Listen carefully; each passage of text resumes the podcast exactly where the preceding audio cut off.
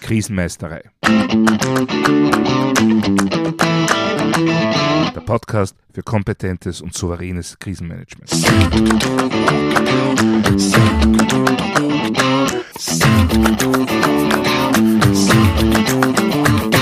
Hallo, ich bin Thomas Prinz von krisenmeisterei.at. Ich helfe Verantwortlichen, Krisen souverän und kompetent zu meistern, damit diese nicht zur persönlichen Tragödie werden. Heute geht es wieder einmal um eine Frage, die mir erst kürzlich gestellt wurde. Was ist besser? Erst einmal Notfallpläne für alle wahrscheinlichen Szenarien entwickeln und dann für alles Unvorhergesehene ein Krisenmanagement entwickeln oder umgekehrt? Erst einmal die Instrumente des Krisenmanagements installieren und dann für einzelne Notfälle konkrete Pläne erarbeiten. Nun, meine spontane Antwort war weder noch. Die Wahrheit liegt, wie so oft, in der goldenen Mitte.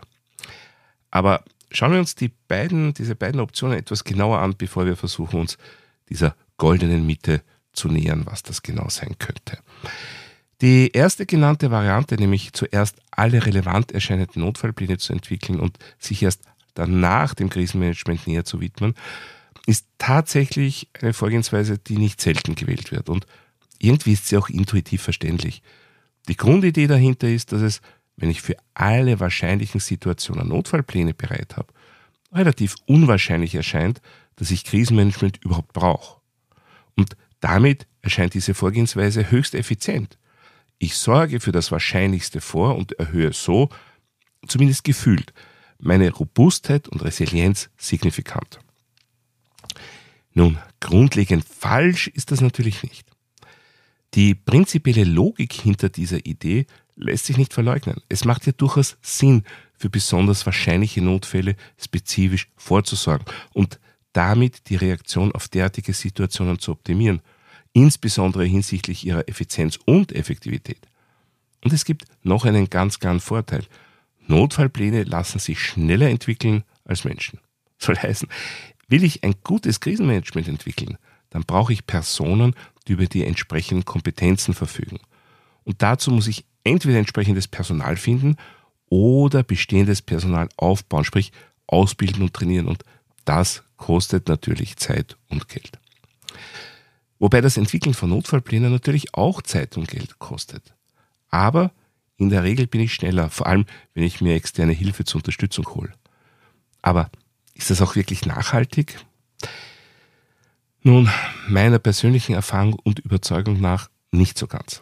Ja, natürlich wenn die Notfallpläne gut ausgearbeitet sind und das relevante Personal in ihrer Anwendung gut geschult und geübt wird, dann sind diese Pläne ganz wichtige und wertvolle Helfer, damit Notfälle eben gar nicht erst zur Krise werden. Und ja, damit werde ich vielleicht 80 Prozent aller bedrohlichen Situationen abdecken können. Und das ist ein großartiger Prozentsatz, den nicht unbedingt alle Unternehmen, Organisationen oder Behörden bisher erreicht haben. Aber, und Jetzt kommt das große Aber. Wenn ich mich auf die Notfallpläne alleine verlasse, dann mache ich mir unter Umständen ein Stück weit selber etwas vor. Nämlich, dass ich umfassend für alles vorbereitet bin. Dass ich eigentlich wirklich für alle Fälle gerüstet bin. Nur, was, wenn ein Notfall einmal nicht so abläuft, wie man das in der Planung angenommen hat? Was, wenn ein Notfall zur Krise eskaliert? Was, wenn etwas passiert, an das man gar nicht gedacht hat? Dann besteht durchaus die Gefahr, dass man einfach den am ehesten passenden Notfallplan hernimmt und weiter danach vorgeht. Und das geht mit sehr hoher Wahrscheinlichkeit nicht gut aus.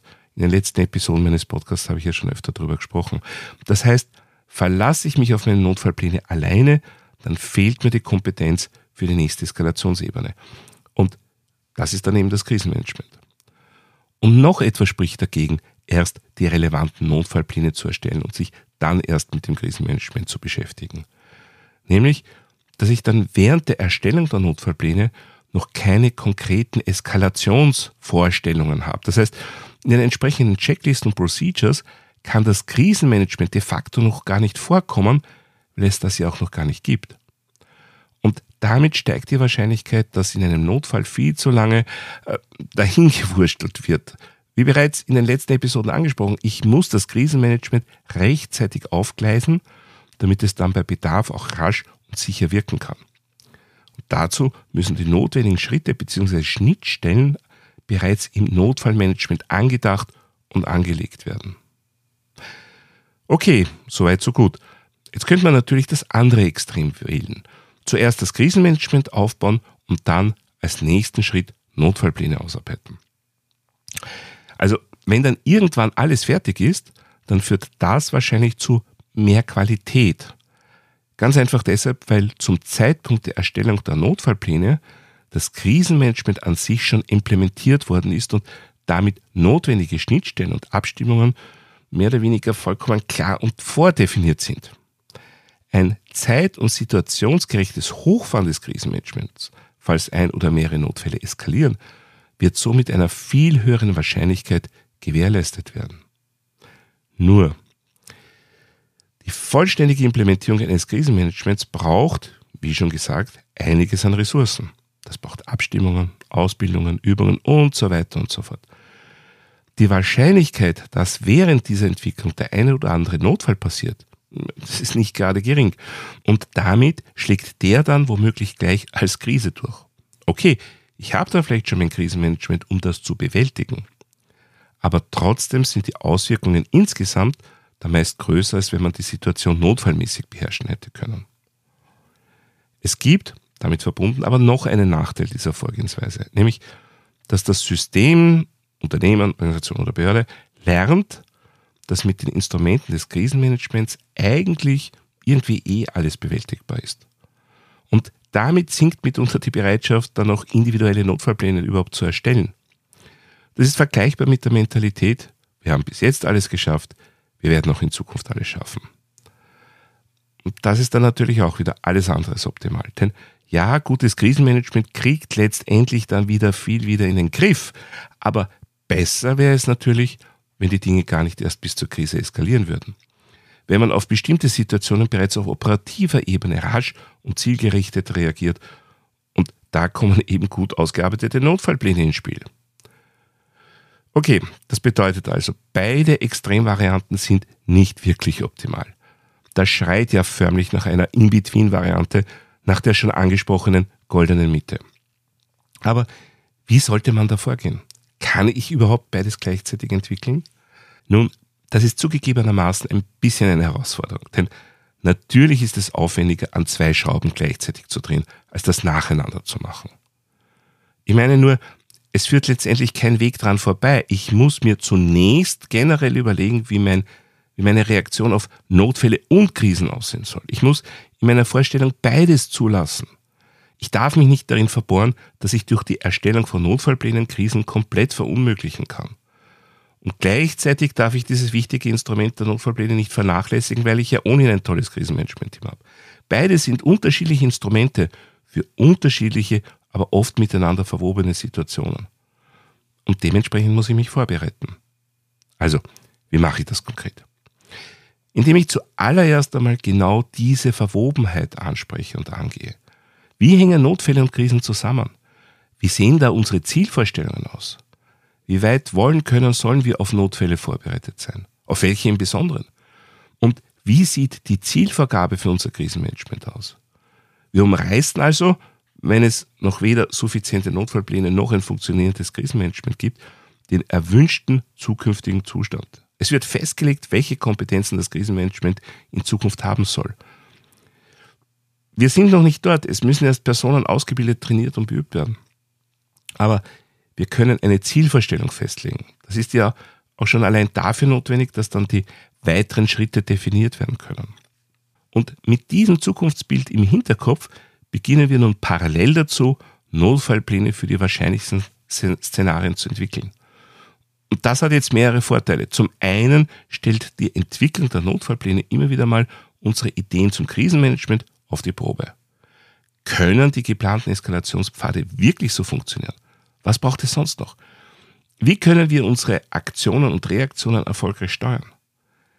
Gleichzeitig kann man den Personenkreis, der zum zukünftigen Krisenmanagement gehört, auch gleich in die Notfallplanungen mit einbeziehen und so auch wertvolle Inputs für die gegenseitige Kompetenzerweiterung erzielen.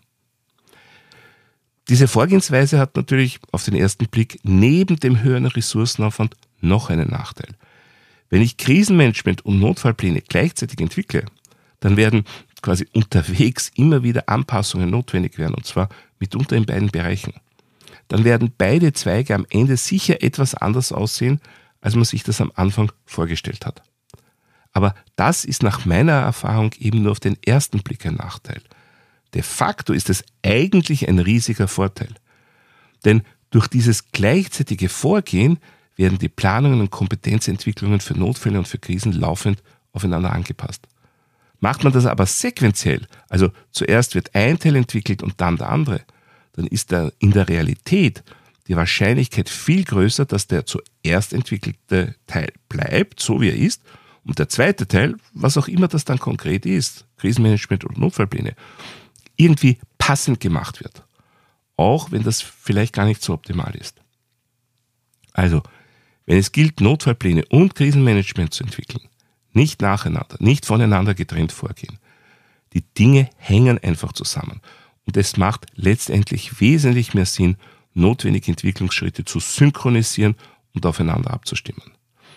Ja, das erfordert letztendlich natürlich wesentlich mehr Planung. Aber das alleine, diese genauere Planung, diese genaueren Überlegungen, das alleine erhöht bereits nachhaltig meine eigene Resilienz und Robustheit. Und das ist ja letztendlich auch das Ziel des Ganzen. Soweit für heute zum Thema, was zuerst, Notfallpläne oder Krisenmanagement. Wie sehen da Ihre Erfahrungen aus? Schreiben Sie mir doch eine E-Mail an podcast.krisenmeistere.at. Oder noch besser, hinterlassen Sie mir einfach eine Sprachnachricht via memo.fm-krisenmeistere. Ich bin gespannt auf Ihre Erfahrungen und freue mich schon sehr auf Ihre Anregungen. Darüber hinaus können Sie mich auch über meine Website www.krisenmeistere.at kontaktieren.